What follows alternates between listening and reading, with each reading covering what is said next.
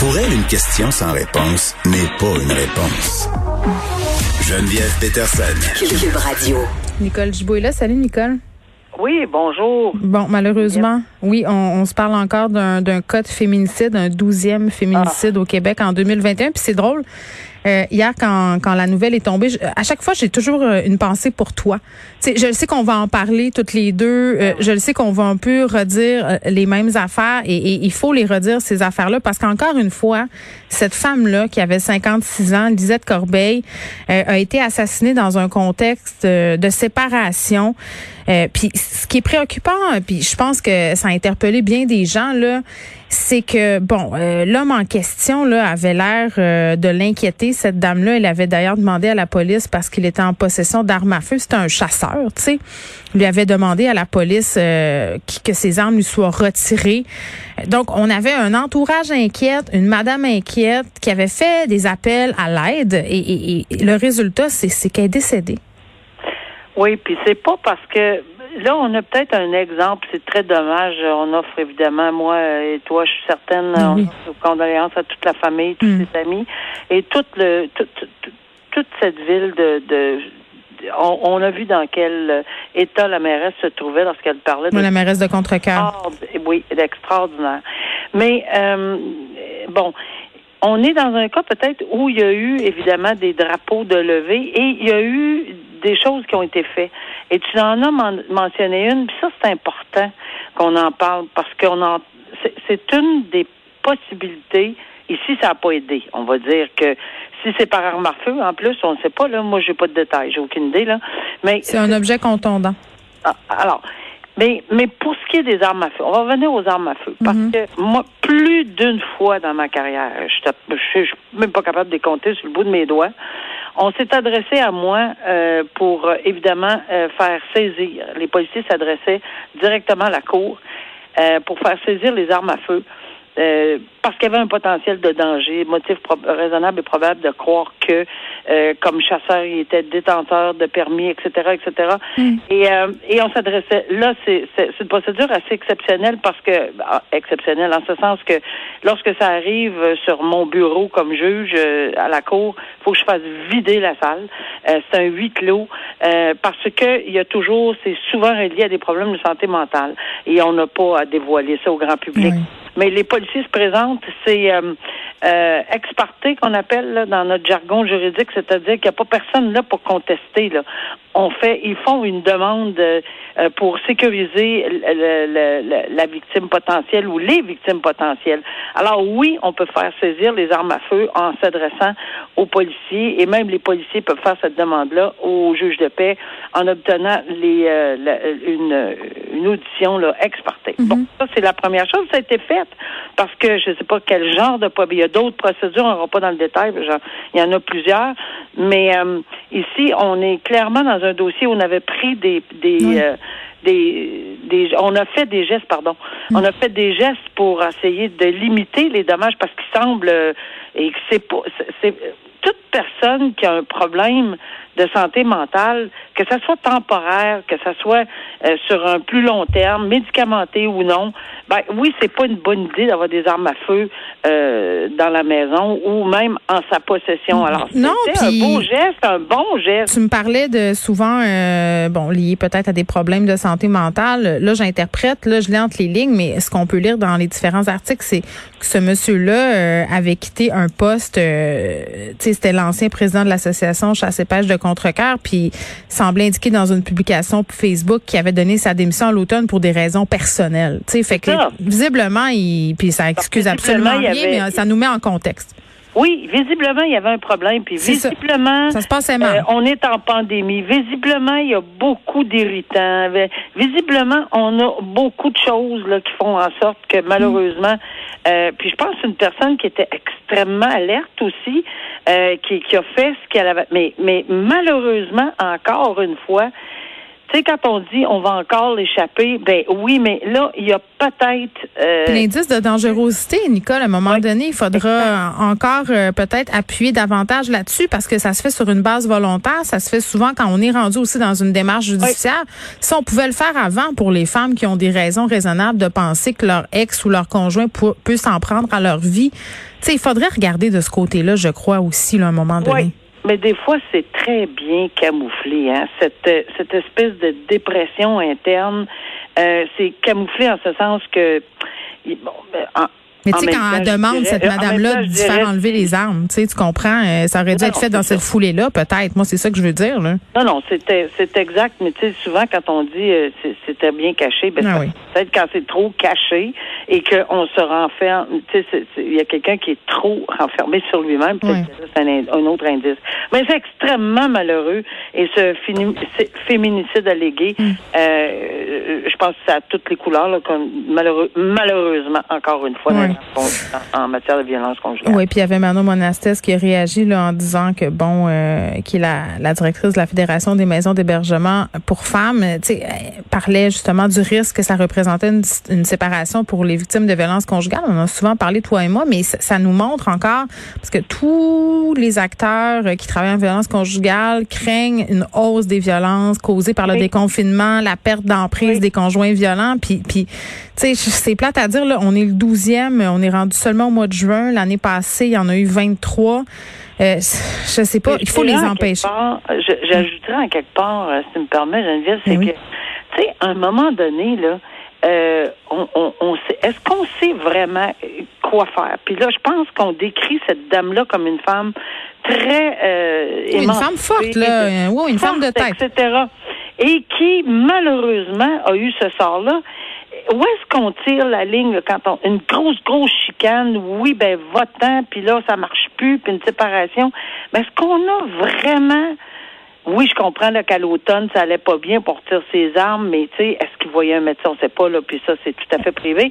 Mais, mais est-ce que, quand est-ce qu'on sait que ça il y a même une possibilité. Est-ce qu'on fait nos valises, qu'on s'en va dans des maisons euh, d'hébergement C'est quand, les, ah c'est quand on agit. C'est, c'est, on pense toujours que non, on n'est pas obligé aujourd'hui. Ah ben je vais attendre une semaine, peut-être ça va se calmer, peut-être qu'il va aller C'est un mois pour avoir parlé avec des victimes de violences conjugales, Nicole, qui m'écrivent suite à, à, ces entrevues qu'on fait ou ces discussions qu'on a me disent qu'en ce qui a trait aux maisons d'hébergement, c'est un gros move s'en aller là. là. C'est comme d'admettre que tu es victime de violence, c'est de dire que tu es une victime. Là, tu es, vraiment une victime de violence conjugale quand tu prends la décision d'aller là. Tu comprends ce que je veux dire? Dans la tête des femmes? Là.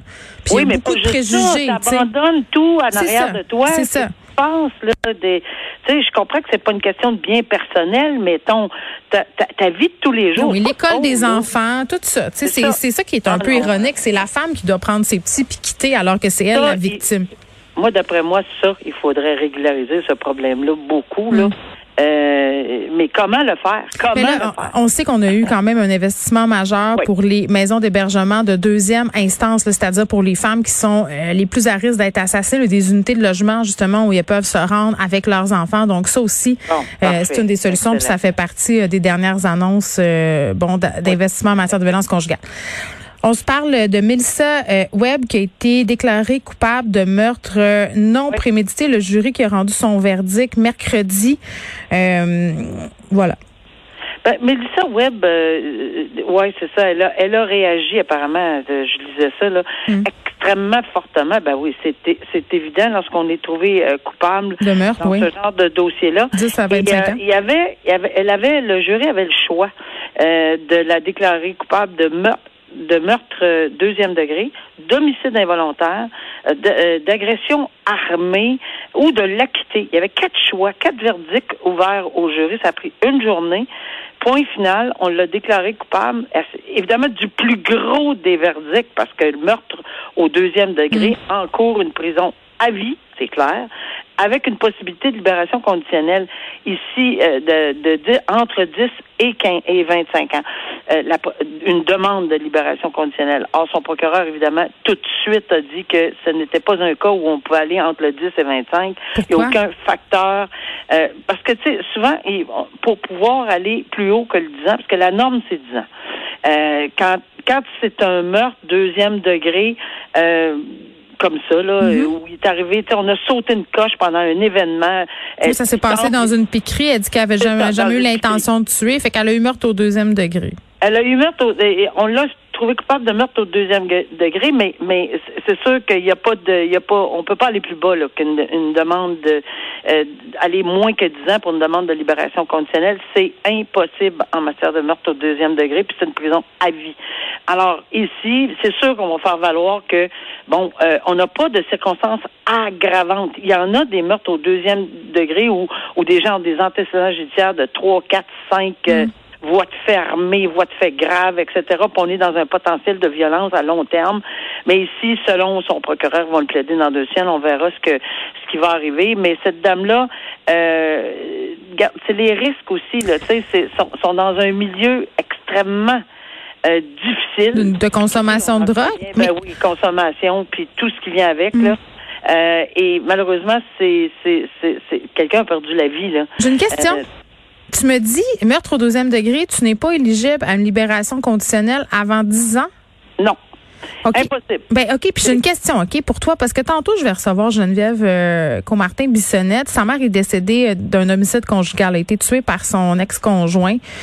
Euh, qui a eu une condamnation de 12 ans de prison, meurtre au deuxième degré. Là, c'est une entente entre la défense euh, et la couronne qui a eu Il lieu. n'y a, il a pas eu une sentence de 12 ans. Là. Oui, Attention, ben, si c'est un meurtre au deuxième degré, on va, c'est sentence à vie, avec possibilité de demander une libération conditionnelle après 12 ans. Ben, regarde bien, Daniel Derry est son nom. Il s'est vu imposer une peine de 12 ans de pénitencier pour homicide involontaire à la suite d'une Ah. entente entre couronne et défense. Et là, il sera éligible à la libération conditionnelle le 7 juillet, Nicole, et ça fait, fait. seulement 5 ans qu'il est en prison. fait. Il a tué Là, une là, femme. Meurtre deuxième degré, c'est- bon. Meurtre premier, c'est avis, possibilité de demande de libération conditionnelle avant, pas avant 25 ans.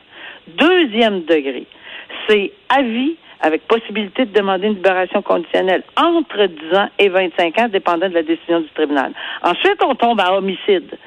Et homicide, il n'y en a pas de limite. Tu peux être condamné à 2 ans, 3 ans, 20 ans, 10 ans, 5 ans, avec les mêmes règles que pour la libération conditionnelle que pour un vol à main armée, que pour une agression sexuelle, pour n'importe quoi. Il y a seulement deux, deux euh, dans la prison à vie, là, c'est le meurtre au premier et le meurtre au deuxième.